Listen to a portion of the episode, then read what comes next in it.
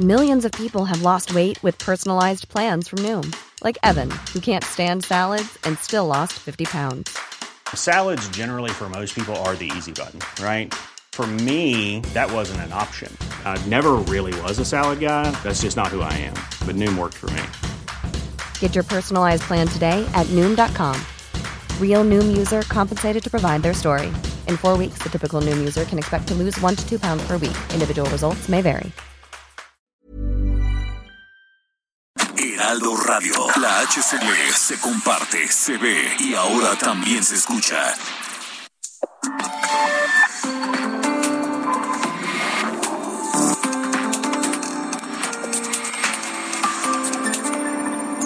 de Heraldo Media Group. Soy Alejandro Cacho y le doy la bienvenida a este programa, le digo especial, para hablar sobre los retos de informar en México en este siglo XXI. Como producto de una alianza entre Heraldo Media Group y la Universidad Nacional Autónoma de México, ni más ni menos, la universidad más importante de México y de América Latina. Este programa tiene como objetivo ofrecer un mayor conocimiento sobre la importancia de la labor del periodismo.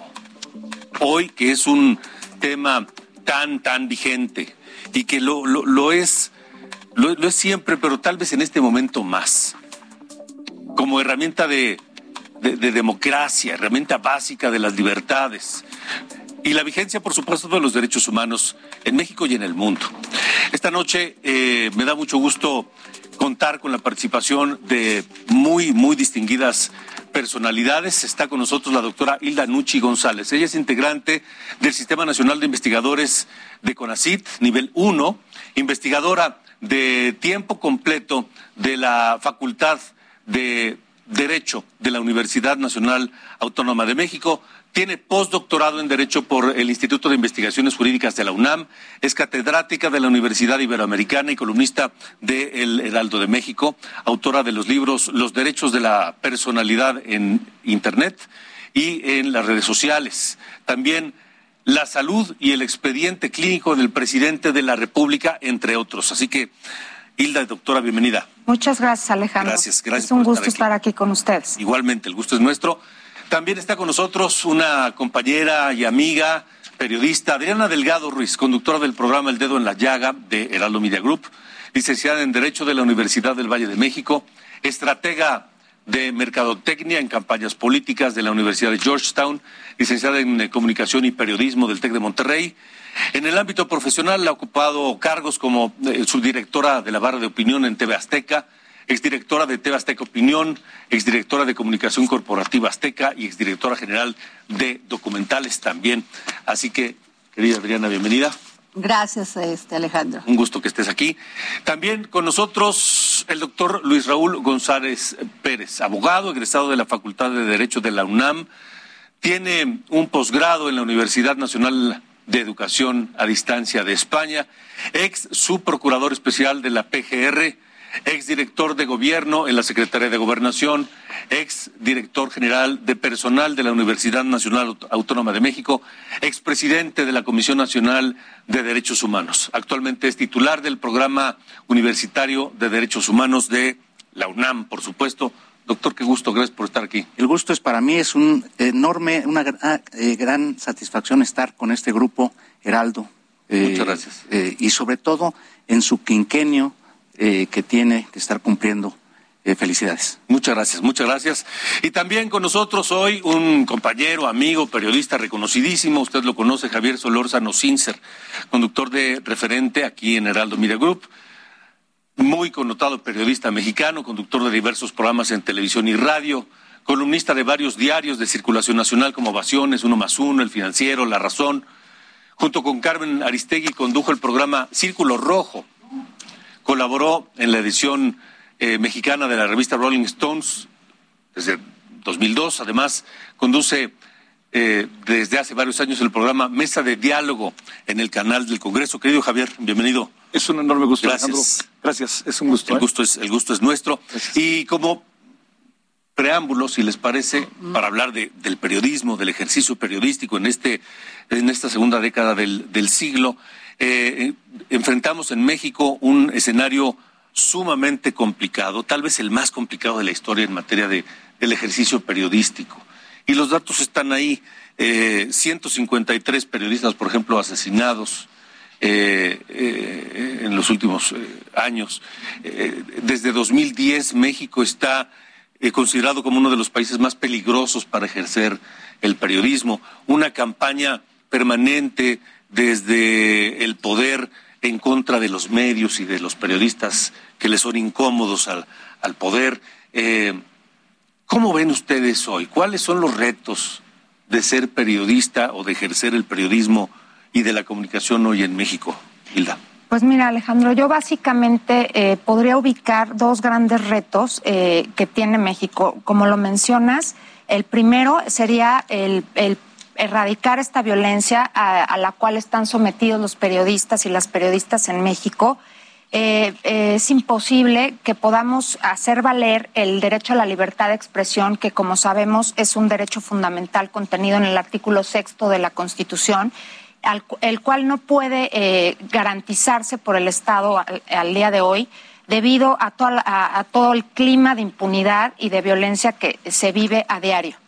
Eh, es, bien sabido, como lo dijiste, de los asesinatos que se dan contra los periodistas y considero que el Estado tiene que hacerse garante de, eh, esta protección. De lo contrario, no vamos a llegar a un buen puerto, ¿no? Y va, se va a seguir con esta impunidad eh, de forma constante.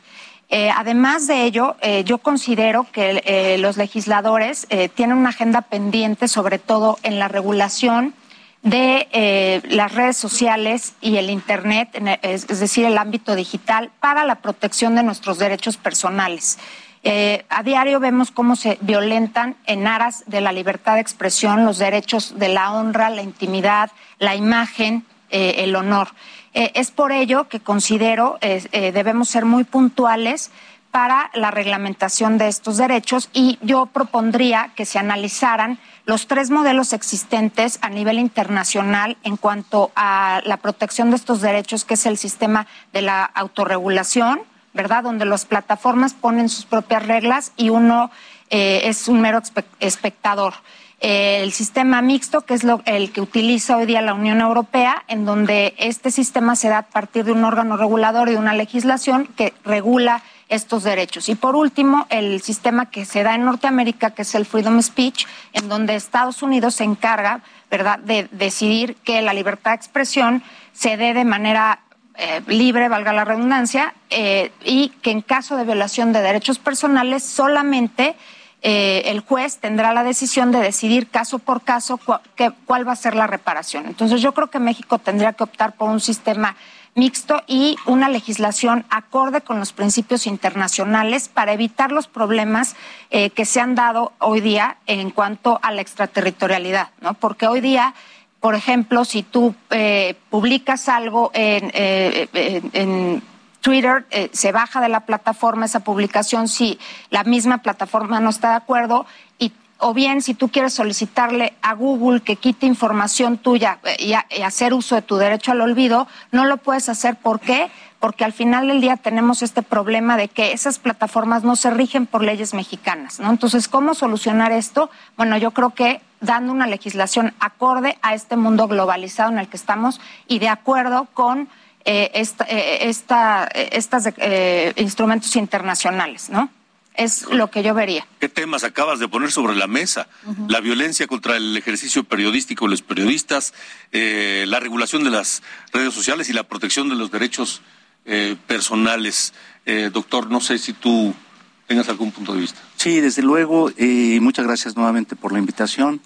Yo creo que eh, los desafíos, los retos que tú eh, comentabas que se pueden estar viviendo actualmente, pero que tienen una historia eh, que se viene eh, arrastrando, es esa violencia que se ha acentuado día a día en contra de la libertad de expresión a través de eh, ejercer violencias, presiones, intimidaciones hacia eh, quien ha hecho del ejercicio periodístico su profesión, el ejercicio de una libertad fundamental como es eh, precisamente la libertad de prensa. Y recordemos que hoy conmemoramos el Día Mundial eh, de la Prensa, en donde eh, el Estado tiene obligaciones. No solamente no es interferir en el ámbito de derechos de las personas, sino generar condiciones que propicien que sí haya debates fuertes, intensos, vigorosos, pero cuidado, no descalificantes, no estigmatizantes.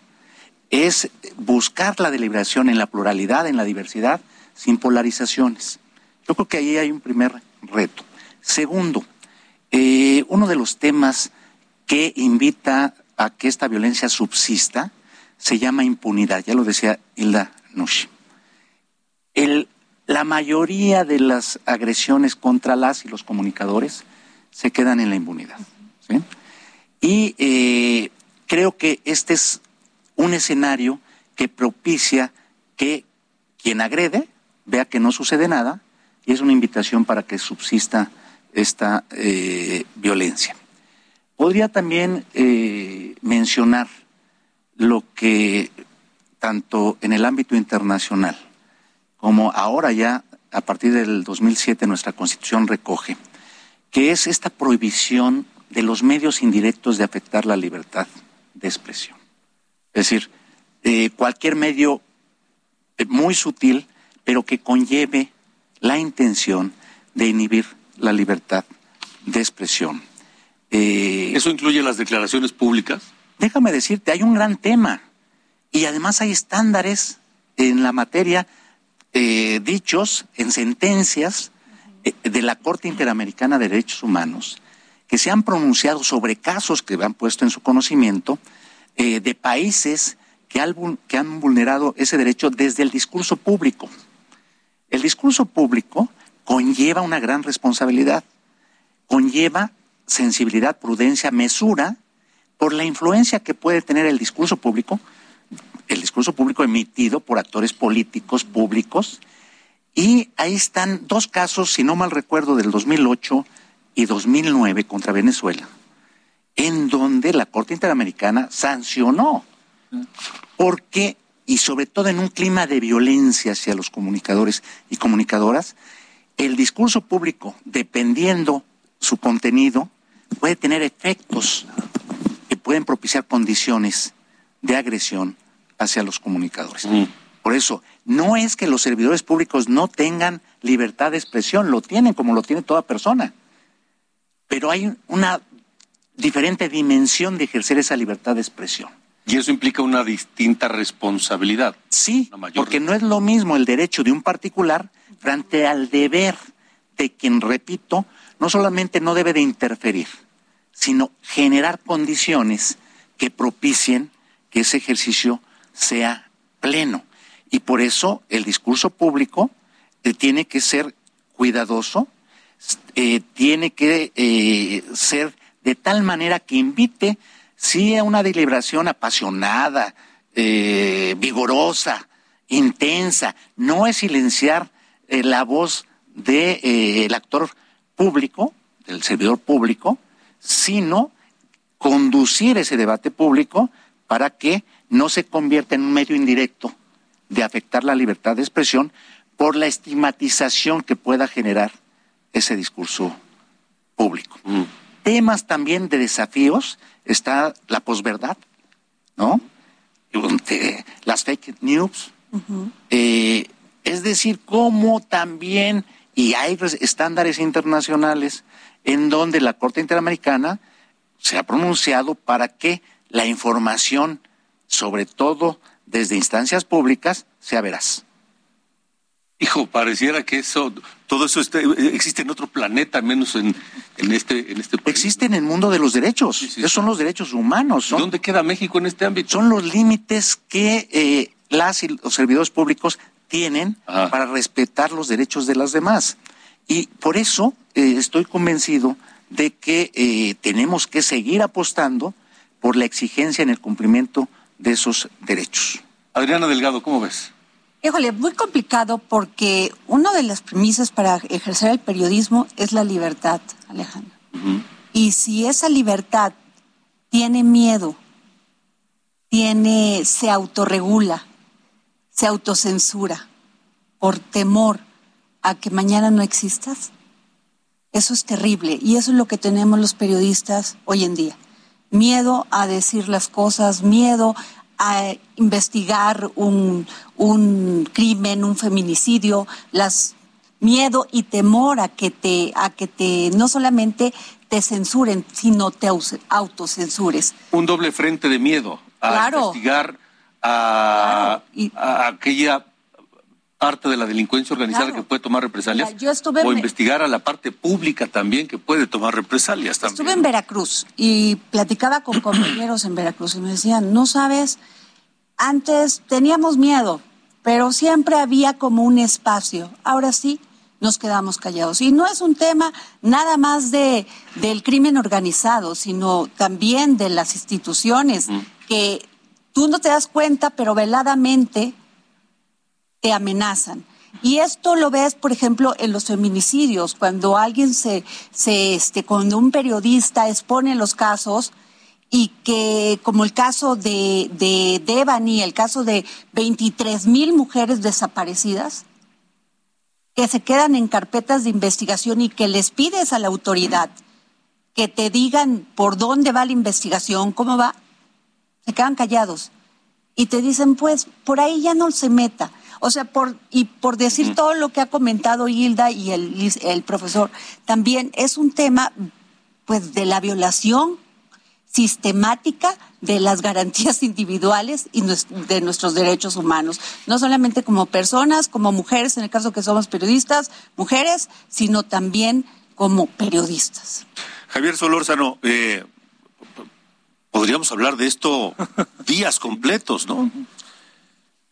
Este, mira, yo creo que son, efectivamente, se interrelacionan una cantidad de asuntos al mismo tiempo que no podemos soslayar, ¿no? Se interrelacionan los dueños de los medios, se interrelaciona la política, se interrelacionan las redes, se interrelacionan los periodistas, las y los periodistas, que también tenemos parte en el asunto, para bien y para mal, ¿no? Sin duda, Para bien y para mal. Mira, yo, yo lo que veo es, este, perdón por la anécdota, pero este, cuando yo entré en el periodismo, el, el, director del periódico me dijo, oye, ni con la Virgen de Guadalupe, ni con el ejército, ni con el presidente, ¿no? Claro. Este, que era como una especie de máxima en función de un respeto a instituciones. Schulenberg dijo, dijo que la Virgen de Guadalupe jamás se apareció a Juan Diego. Ve cómo está el ejército ahora, que este, diría como el viejo anuncio está en la cocina, y ve cómo le va al presidente. Trátese de quien se trate. O sea, lo que me quiero decir es que hay, hay un cambio sistemático de paradigma. Van cambiando las cosas, se deben mucho por una gran batalla que creo que dan en buena medida los periodistas, las y los periodistas, pero aparejado a un mundo que se fue transformando con temas como derechos humanos, derechos de las mujeres, el nuevo rol de la mujer en la sociedad. Entonces pasaron como muchas cosas que se fueron en algún sentido uniendo. Y en el proceso de unirse aparecieron otras variables que sé muy bien de lo que estamos hablando, Alejandro, en México, ¿no? O sea, digamos, si quieren hablamos de Peña Nieto y la política, hablamos de López Obrador y cómo están las cosas. O sea, el asunto está, a ver, desde la perspectiva de un presidente, el presidente, cuál debe de ser su relación con los otros, apelando a la libertad que tiene y apelando al derecho que tiene de lo que él llama el derecho de réplica. Entonces, ahí hay un escenario que es un escenario, bueno, lo hemos platicado, ¿no, Alejandro? Es un, es un escenario complicadísimo, porque nadie puede culpar al gobierno de estar atacando a los periodistas desde una perspectiva agresiva, pero sí los coloca y los evidencia, ¿no? Son traición a la patria y los periodistas se van ahí juntos. Y está la otra parte, que ese es algo que me parece muy importante. ¿Qué es lo que ha venido sucediendo en innumerables comunidades del país en donde los periodistas se exponen? Porque además bien sabemos, en las grandes ciudades de alguna otra manera, de alguna u otra manera te cubre, ¿no?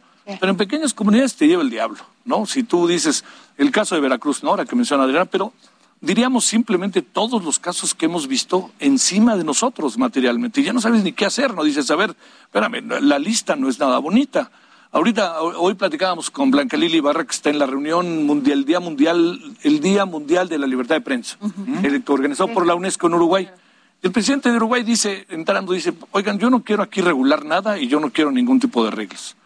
Y entonces, pues uno dice, a ver, espérame, ¿bajo qué condiciones estamos hoy? Cuando sí tenemos circunstancias que tenemos que, a través del Estado de Derecho, fortalecer. No le podemos echar la culpa. ¿A quién le podemos echar la culpa? Todos estamos en lo mismo, ¿no? Pero si hay algo en donde desde el poder, me gustaba mucho lo que decía Luis Raúl, desde el poder, estos actores adquieren una dimensión diferente y sobre todo en un caso como el mexicano, en donde eh, muchas respuestas que hay de parte del presidente hacia los periodistas tienen que ver con un doble juego en donde hay una afectación real de círculo, eh, del círculo rojo o del círculo, para hablar de aquello, o del círculo inmediato del presidente. Entonces, estamos en, varias cosas. Yo, me acuerdo, para cerrar, Alejandro, que en los 80, por ejemplo, batallamos mucho, creo que hasta hablamos dos o tres veces, de los códigos de ética. A ver, vamos a hacer un código de ética, y el código de ética bueno, para entrar en el círculo rojo casi que se lo exigimos a Televisa, ¿no? órale, hacemos un código de ética. Pero el código de ética ahora adquiere otra dimensión. ¿Quién regula qué? Porque vuelvo a poner un tema que sé que es delicado. Pero digamos, una buena batalla que tenemos es con los dueños de los medios. Porque los dueños de los medios también son un interés. De aquellos momentos en que el dueño de los medios era una sola empresa, hemos entrado a un terreno diversificado. Es cosa de ver los grupos cómo crecieron y tienen cinco o seis empresas hasta equipos de fútbol. Entonces se juntaron como muchas cosas al mismo tiempo y nosotros los periodistas a veces lo supimos leer y a veces no lo supimos leer y a veces nos fuimos con la finta. Yo cerraría diciendo, la libertad de prensa, la libertad de expresión es de quien la trabaja, pero sí estamos, y lo hemos visto Alejandro, tú ahí en tu tierra lo sabes, entre la espada y la pared en muchas ocasiones. Nosotros los que estamos en el centro tenemos me atrevo a decir que un espacio un poquito mayor para cubrirte. Pero la gran pregunta es qué pasa con los periodistas y lo que decía hace un momento Hilda, ¿qué pasa con algo que a mí me parece fundamental? Las redes cambiaron totalmente los esquemas. Y en las redes aparece alguien que dice, hoy es periodista y tiene derecho a hacerlo. Y resulta que de repente el tipo es asesinado en la puerta de su casa porque tocó exactamente la fibra sensible de alguien. Entonces, es todo muy expuesto y sí creo que desde el poder político no nos estamos ayudando. Híjole, creo que se han puesto sobre la mesa varios tópicos sumamente interesantes y que merecerían una discusión larga, la regulación de los medios, la regulación de las redes sociales, la impunidad en la violencia contra los, los periodistas. Eh, yo, yo quisiera, antes de ir a la pausa, poner otro sobre la mesa. La visualización del, del, del papel del periodismo en toda sociedad. Porque la violencia contra los periodistas, su objetivo final no es quitarle la vida o callar a un individuo, a una persona. El objetivo final de la violencia contra los periodistas es evitar que la gente, que la sociedad que lee que escucha o que vea a ese periodista o que lo sigue en las redes sociales se entere de cosas que tal vez le sirvan o sean muy importantes o le cambien la vida. El objetivo verdadero es eso. Y me parece que en México, por lo menos, no lo hemos puesto así de claro, no lo hemos visualizado lo suficiente. Por eso, a mí me, me extraña y me parece fundamental que para que esta condición de agresiones desde el poder contra los medios y contra los periodistas, desde la delincuencia organizada, este, también desde eh, el papel de los dueños de los medios y el papel de los propios periodistas, me parece que es muy importante identificar cuál es el objetivo central, último, de la violencia contra los periodistas y que yo no oigo, por ejemplo, a la academia tomando esa bandera no escucho a las iglesias, no escucho a organizaciones sociales, no escucho al, empresariado hablando de eso. Callar a un periodista no es quitarle la vida a, una persona, es evitar o clausurar el derecho de la sociedad a enterarse. Lo quiero dejar sobre la mesa porque tengo que hacer una pausa, pero eh, hay, muchos muchos ¿Tú quieres poner algo? ¿Quieres abonar algo antes, un minuto antes de ir al corte? Está suculento el asunto, ¿no? Para lo que estamos viendo. Pero, a ver, yo, yo, yo sí diría algo que, este, que está pasando.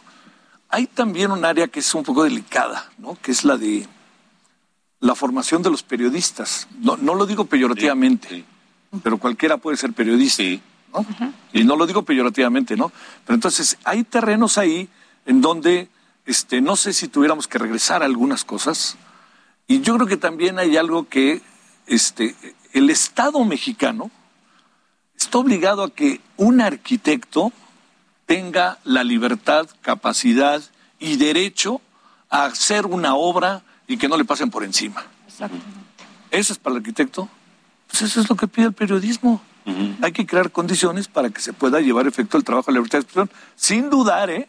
Ya sé que me estás viendo cuando es en tu, posición de comisionado, de ex comisionado, pero es evidente, Alejandro, que también hay otra parte, ¿no? Este, el periodismo se convirtió, es por definición, si no molesta, ¿para qué lo quieres, no? Déjenme hacer una pausa, este, pero estamos platicando de los retos de informar en el México del siglo XXI en este programa especial de Heraldo Media Group y la Universidad Nacional Autónoma de México. Regresamos. Continuamos. República H con Alejandro Cacho. Heraldo Radio. La HCL se comparte, se ve y ahora también se escucha.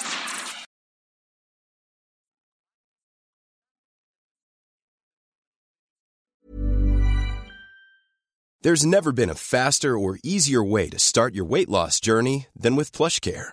PlushCare accepts most insurance plans and gives you online access to board-certified physicians who can prescribe FDA-approved weight loss medications like Wigovi and Zepbound for those who qualify. Take charge of your health and speak with a board-certified physician about a weight loss plan that's right for you. Get started today at plushcare.com slash weight loss. That's plushcare.com slash weight loss. plushcare.com slash weight loss.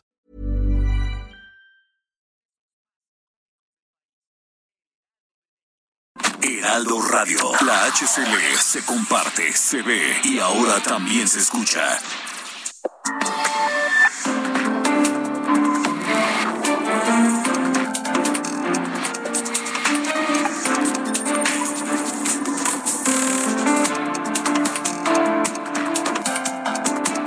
Bueno, continuamos en este programa especial. ¿Tiene o no derecho el presidente de la República a decir cuando no está de acuerdo?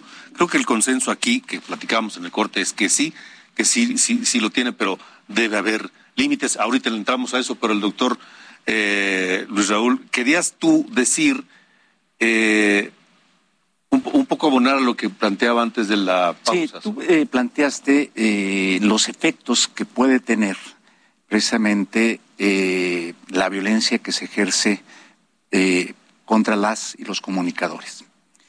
Y, y hay que entender precisamente la diferenciación sobre la agresión respecto de un particular que respecto de un comunicador. ¿Por qué? Por sus efectos. La muerte de una persona es igualmente reprochable ¿eh? Eh, en cualquier circunstancia. Es una vida.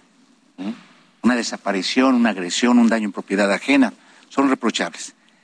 Pero el efecto, y tú lo enunciabas eh, al ponerlo en la mesa de debate, es diferente porque cuando se agrede a un comunicador, eh, y sobre todo cuando se le priva de la vida, tiene un mensaje inhibidor. Si tiene que ver con la línea editorial que eh, tenía. ¿Por qué? Porque el mensaje es para otros. Y dos, se afecta, eh, también hablo de estándares desde, desde derechos humanos, reconocidos por la Corte Interamericana, la dimensión social del derecho a informar quienes eh, son los radioescuchas, los televidentes, los lectores, se ven privados ante la agresión que sufrió, si en lo individual, quien resintió eh, la consecuencia. Estamos hablando de, dos derechos, el derecho a informar y el derecho a ser informado. El derecho en lo individual, su dimensión individual de quien se expresa, y en la consecuencia de la agresión que sufre por expresarse, la dimensión social que afecta a toda la sociedad.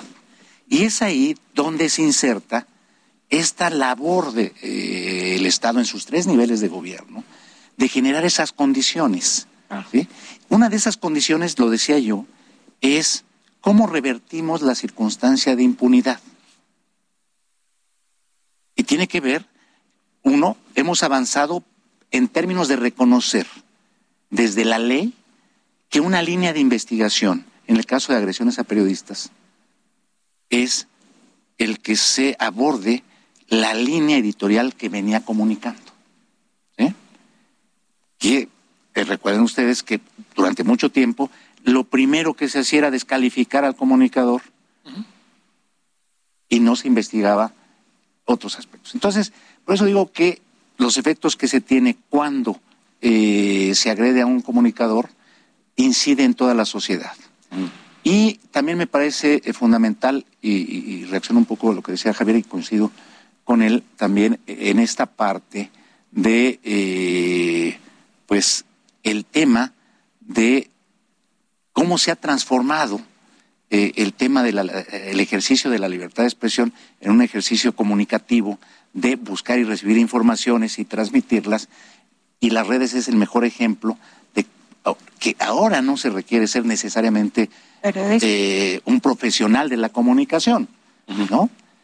Pero lo que se requiere sí es que quien se comunica, pues eh, parta de principios, de ética y parta, pues de algo que debemos todos impulsar para que lo que se eh, transmita, se informe, se comunique, sea con veracidad. Em, Adriana, que debo precisar, Adriana Delgado, actualmente es subdirectora de la barra de opinión de TV Azteca. este, Adriana, ¿qué, qué, qué, qué ves tú desde tu posición de periodista en, en esta ya se hablaba de la responsabilidad social, de la ética, de los códigos de ética para los periodistas. ¿Tú yo creo que un, un periodista profesional, él mismo se autorregula lo que decía Javier hace un momento de la profesionalización del periodista. Eh, te tienes que conducir con ética, con rigor, con parcialidad. Generar, antes eran las notas de el cómo, por qué, cuándo. Ahora tienes que contar la historia, porque también tienes una competencia que si no la cuentas tú, la cuentan ellos. ¿Sí? Porque se pulverizaron las redes y porque hay otra, se democratizaron los medios de, una forma u otra.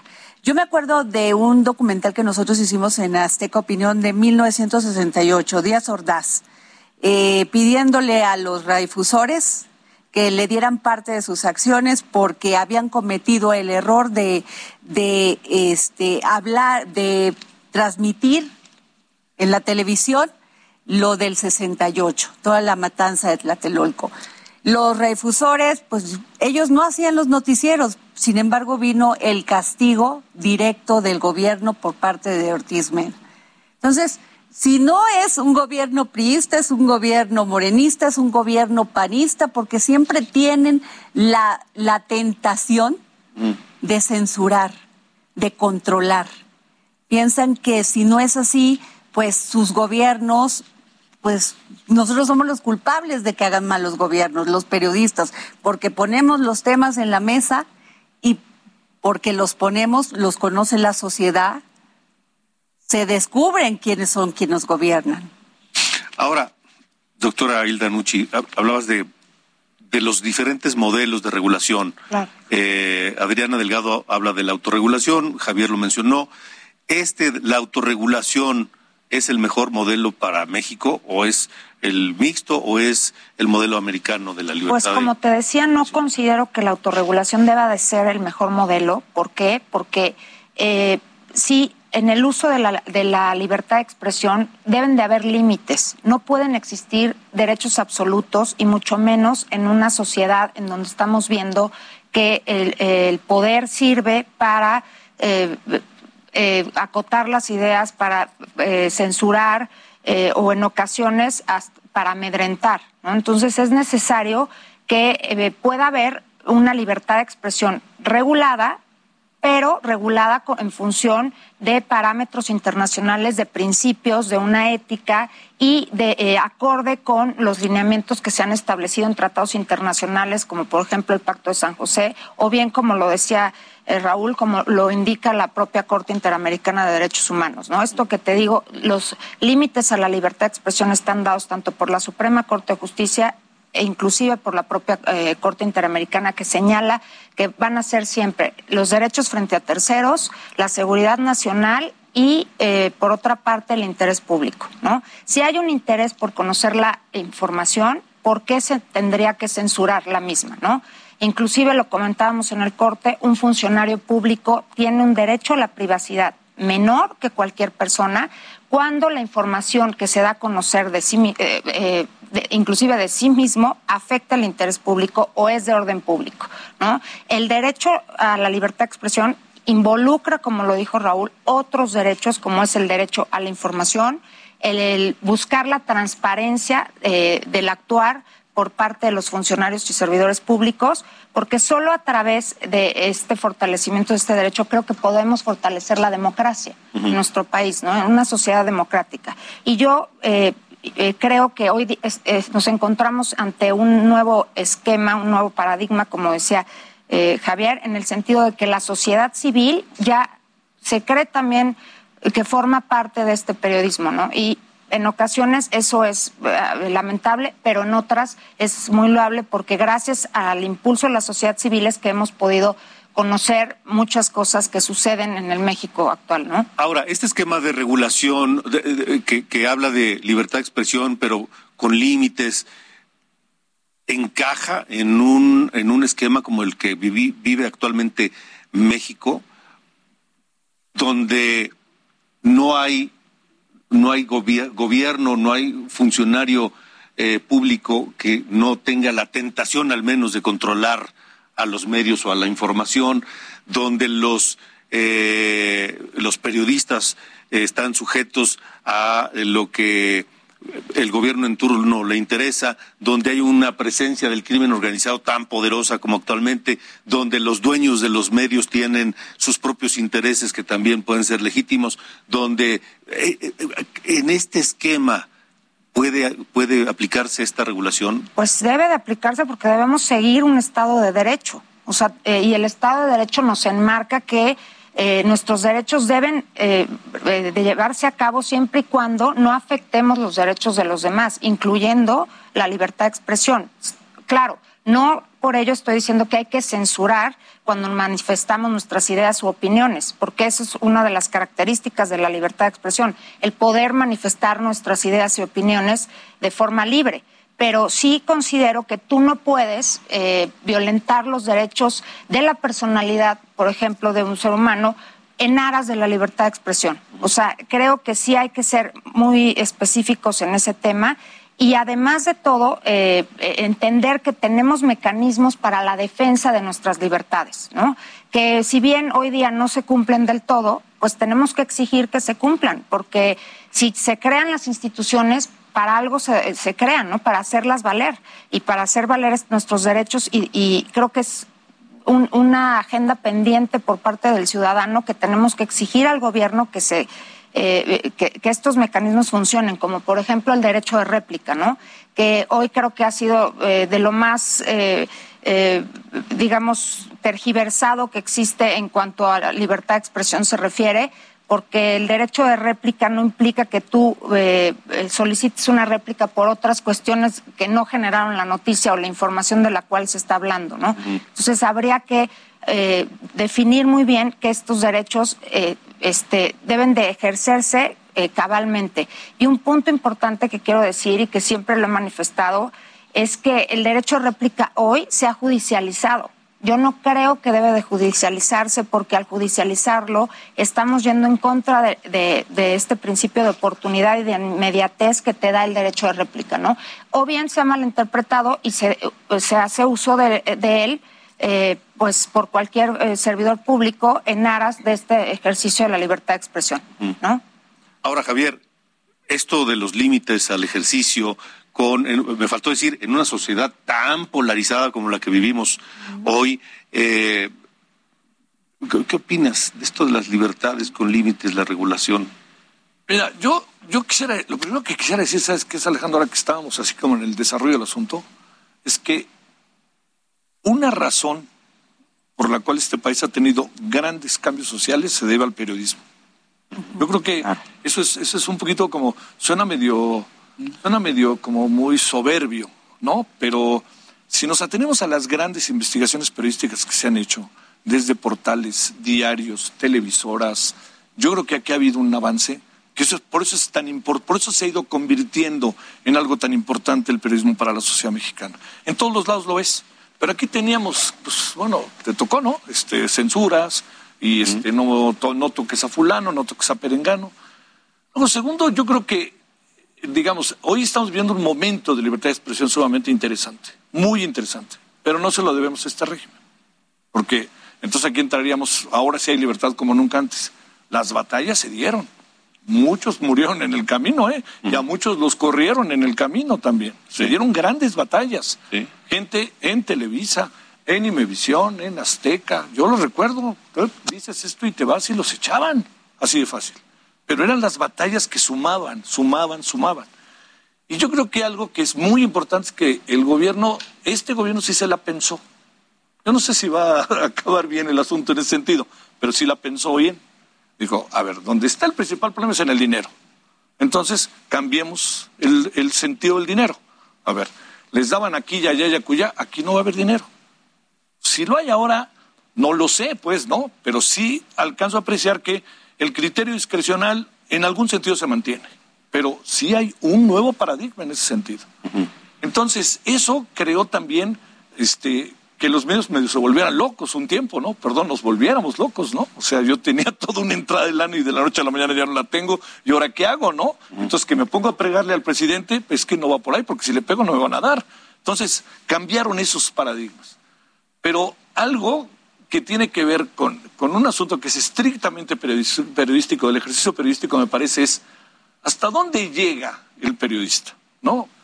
Tienes notas que son muy importantes. Y ahí tienes de dos. Las sueltas y dices, ahí voy. O antes de soltarla le preguntas a los actores, pero si le preguntas a los actores a lo mejor se te ceba todo.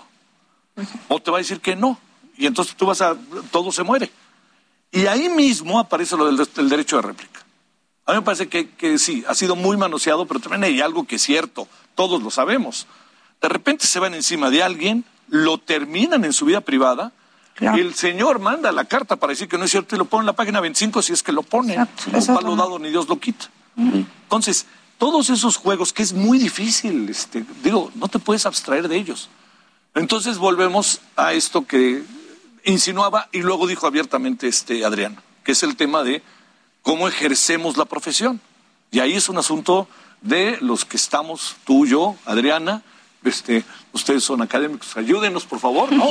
Este, pero es cómo la ejercemos. Y aquí en este sentido es donde entramos en un terreno en donde yo diría que debido a la gran cantidad de intereses no alcanzamos a cerrar bien el círculo de lo que debe de ser el ejercicio de la profesión. Entonces hay gente que ha hecho un trabajo formidable. Pero Alejandro, tú y yo sabemos de gente que por decir lo que dice se expone y se vuelve eso un asunto muy difícil. En suma diría, este, yo, yo creo que el tiempo que estamos viviendo, sé que parece lugar común, es apasionante. O sea, Pues esto, es esto no lo hemos vivido antes y los que hemos estado, yo digo, yo tengo 50 años, ¿cuántos tienes tú ahí? No, yo tengo Sí, sí.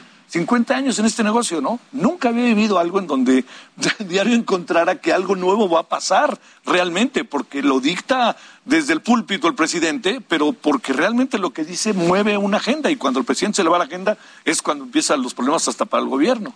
Pero yo creo que también hay algo, somos una sociedad cada vez más observadora, más atenta, no nos pasa de largo, por más que haya cosas que nos molesten, no nos pasen de largo. Y ahí es donde el periodismo se convierte en la herramienta. Y hemos visto en estos tres años en particular que el periodismo también entró en los terrenos de la polarización. Diría algo que me parece que no hay que perder de vista. Todo el tiempo hablamos de la polarización. A ver, hablemos, como diría aquel programa, claro. ¿Cuánto tiempo lleva esta sociedad en la polarización? Décadas. Vivimos una desigualdad social brutal, etcétera. Entonces, cuando el presidente dice no hay polarización, pues algo tiene de razón, ¿no? Porque Tal vez hoy está más expuesta que nunca. Exacto, eso es lo que quiere decir, ¿no? Eso es lo que decir. Tal vez hoy esa polarización está más expuesta Eso que es nunca. lo que quiere decir. Siempre lo hemos vivido y con los medios lo hemos vivido, pero hoy, dime, ps, como dicen, se les ven los granitos al niño. Pero hablaste de, de esta gran cantidad de intereses en torno al ejercicio de la libertad de expresión, que los hay, políticos, económicos, de todo tipo.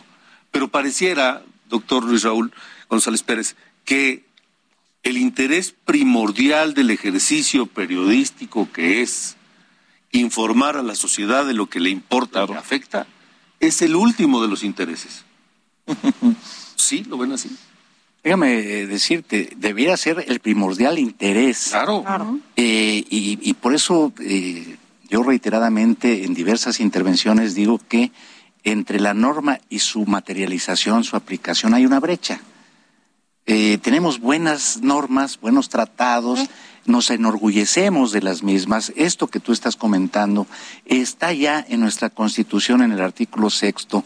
El alcance de la libertad de eh, expresión es buscar y recibir informaciones. Avanzamos en el acceso a la información eh, pública con los límites de la protección de datos.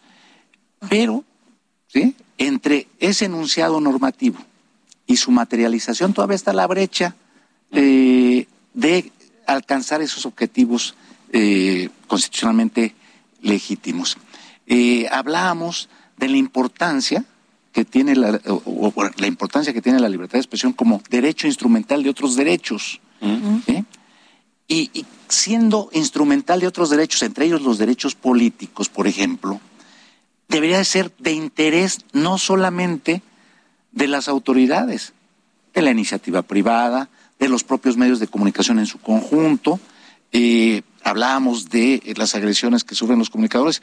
Ha habido intentos desde los medios de eh, establecer alianzas para eh, reprochar esas agresiones.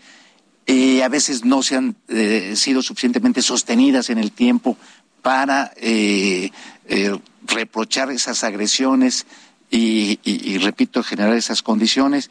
El que eh, tú decías, las iglesias, las universidades, creo que es algo que nos debe de interesar a todos, porque siendo en su dimensión social eh, el derecho de todos, pues a todos nos debería de preocupar Duda. y deberemos estar ahí.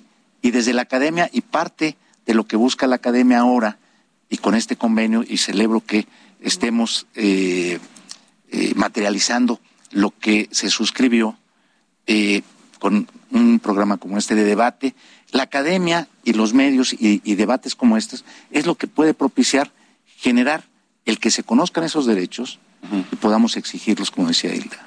Claro, no porque se nos fue el tiempo. Quisiera una conclusión de un minuto cada quien, doctora Hilda Nucci. Pues sí, lo que iba a decir es que, eh, así como lo dice eh, Luis Raúl, verdaderamente creo que eh, con la incorporación de nosotros como academia, podemos ahondar en este tipo de temas y debemos de propiciar este debate porque yo creo que los periodistas y las periodistas son los que construyen una sociedad democrática en un país. Como bien lo decía Javier, gracias a los periodistas y las periodistas es que eh, se evidenciaron muchas cosas en este país y se siguen evidenciando, ¿no? Entonces hay que fortalecer a, esta libertad de expresión pero a través de varias medidas, no nada más eh, que queden en el papel, ¿no? O sea, sino eh, acciones, protocolos para protegerla, prevenir este, que, que, se dé esta persecución a los periodistas y garantizar eh, verdaderamente el ejercicio de los derechos. De acuerdo. Adriana Delgado, un minuto. Pues este lo que solicitaría y además me parece maravilloso este convenio porque efectivamente nosotros como periodistas tenemos la obligación de poner en la mesa toda la violación a las garantías individuales, a los derechos humanos y yo creo que se tiene que hacer mucho por México, se está haciendo, pero falta mucho más y creo que esa debe ser parte de nuestra agenda. Doctor Luis Raúl González. Decir que los derechos humanos son los límites a eh, la actuación de los poderes públicos. Uh -huh. Los derechos humanos son los límites inclusive a las mayorías, porque los, eh, lo, el sustrato de los derechos humanos es la dignidad de las personas. Uh -huh. eh, los derechos humanos, y en ellos el de la libertad de expresión, es la base, lo decía, del ejercicio de derechos tan importantes como los derechos político-electorales. Una sociedad informada y para que esté informada se requiere de las y los comunicadores y de los medios de comunicación bajo una conducción de veracidad eh, y de retomar lo que tú decías, Alejandro, hace unos momentos, la prioridad es informar, informar a la sociedad con eh, ética y con veracidad. Javier Solorzano. Pues mira, a mí me parece, la verdad que sensacional esto, ¿no? Este, de que estemos ligados a la UNAM, que es este La UNAM siempre es aspiracional para todos nosotros, no es lo que significa y lo que es. Espero, espero que pierdan con las chivas, es lo único que, me importa en este momento. Pero este, discrepamos. no, pues ni hablar, sí, discrepamos. Pero fíjate, yo diría que en un día como hoy hay que partir de algo. No podemos olvidar lo que dijiste tú al, inicio. Este es el país con más agresión a los periodistas, segundo o tercer lugar, que ya para el caso es lo de menos. Las razones son multifactoriales, ¿no? No las podemos concentrar en una sola cosa, que eso es lo que me parece importante.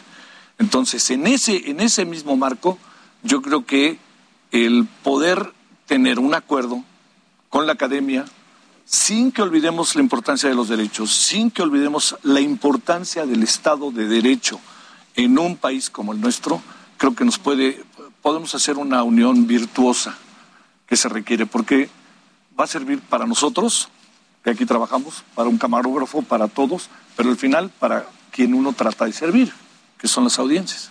Así es. Y precisamente con eso me quiero despedir, agradeciéndoles su presencia esta noche, eh, a ustedes que nos hacen favor de escucharnos y de vernos. Este es un ejercicio en el debate público de la libertad de expresión, que no solamente es un tema de discusión en café o de la academia o de los medios o de los periodistas, es una discusión o debería, debiera ser una discusión general de todos, porque es tan suya como nuestra y ustedes no pueden ser ajenos a ella. Yo les quiero agradecer, doctora Hilda Nucci. Muchísimas gracias a doctor todos. Doctor González Pérez, Adriana Delgado, gracias. gracias querida. Querido Javier, muchas gracias. Y gracias a ustedes principalmente por haber estado en este programa, este primer programa de la nueva colaboración de Heraldo Media Group con la Universidad Nacional Autónoma de México. Gracias. Buenas noches. Quédese en el referente con Javier Solórzano. Gracias y hasta la próxima.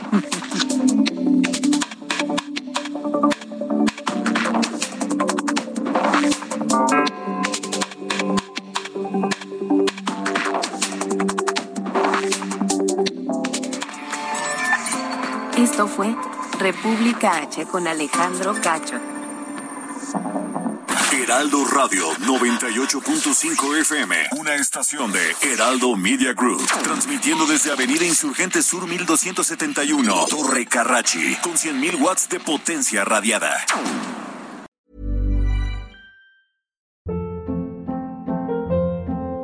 Hold up, what was that? Boring, no flavor. That was as bad as those leftovers you ate all week. Kiki Palmer here, and it's time to say hello to something fresh and guilt-free. Hello Fresh. Jazz up dinner with pecan-crusted chicken or garlic butter shrimp scampi. Now that's music to my mouth. Hello Fresh. Let's get this dinner party started. Discover all the delicious possibilities at hellofresh.com.